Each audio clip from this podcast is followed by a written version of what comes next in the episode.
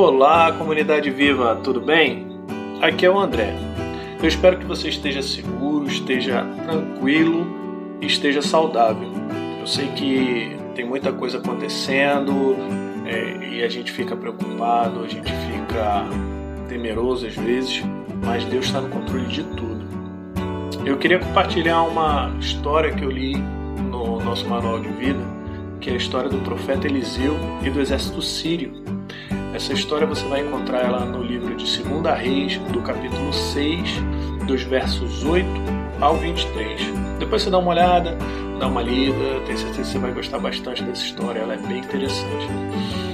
Essa história conta que Eliseu estava sendo usado por Deus para desvendar os planos de guerra do rei da Síria e revelar esses planos para o rei de Israel.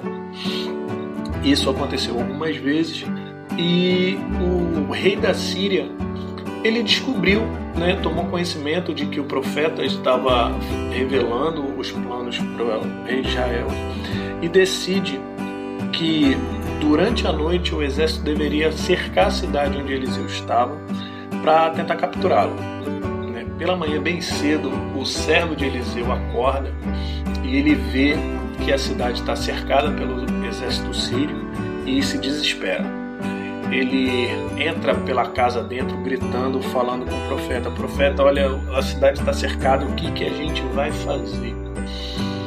Eliseu, com toda a tranquilidade de quem sabe do que está falando, ele vira para o servo e fala assim: Olha, não tenha medo, aqueles que estão conosco são mais numerosos do que eles. Em seguida, ele faz uma oração e ele não ora por livramento ele ora a Deus pedindo para que Deus abrisse os olhos do jovem servo.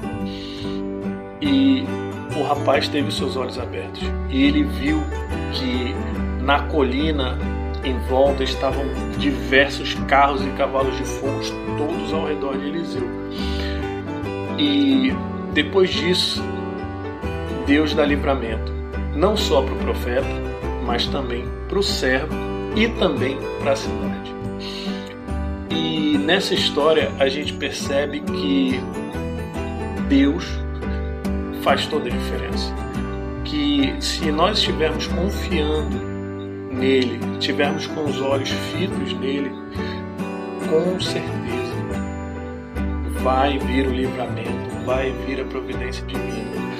Então eu incentivo e encorajo você a focar em Deus foque nele, por mais que tudo à nossa volta esteja cercado, tomado por coisas ruins, por desgraça, por tragédia. Que a gente foque em Deus, que com certeza Ele vai nos abraçar, Ele está à nossa volta e está pronto para nos livrar. Tá? Um grande abraço, leia essa história, ela se encontra de novo no livro de 2 Reis, no capítulo 6, dos versos 8 a 23.